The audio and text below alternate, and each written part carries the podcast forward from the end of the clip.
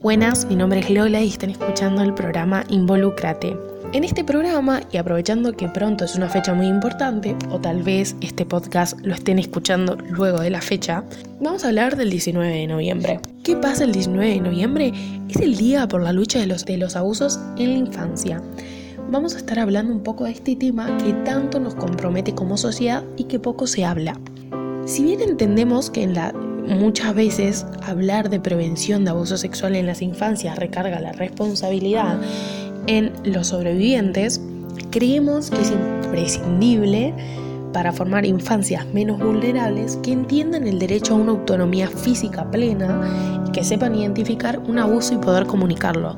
Los discursos de prevención no solo refuerzan la cultura de la violación, saber decir no nos empodera, pero no siempre evita que otros impongan su voluntad sobre nuestros cuerpos. Esto es un grito global para visibilizar un día de lucha más en nuestra agenda feminista, un día de lucha contra el abuso sexual en la infancia y en la adolescencia.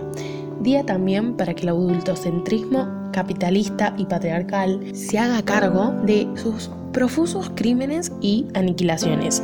Es un día para exigirle a la justicia que deje de violentar mediante la revictimización a niños y adolescentes y legisle para establecer, dejando de apelar, la revinculación con el abusador. Este día sucede todos los días. Si hablamos de abuso sexual en la infancia, debemos hablar de prevención. Es fundamental la educación. ¿Desde cuándo? Desde recién nacidos nombrando siempre las partes del cuerpo por su nombre, explicando que nadie debe tocar nuestros cuerpos y entre otras cosas. Es muy importante también enseñarles a diferenciar un secreto bueno, divertido, de uno que nos hace sentir mal y no nos divierte. ¿Por qué? Porque el abusador siempre lo va a obligar, amenazar y disuadir para que guarde ese secreto, lo que está sucediendo. Por ejemplo, es divertido sobre la fiesta sorpresa que estamos planeando para su cumpleaños. Pero nos hace mal no contarle a papá si alguien nos está molestando o haciendo algo que no nos gusta. Los abusos sexuales en la infancia dejan secuelas difíciles de sanar, pero no imposibles.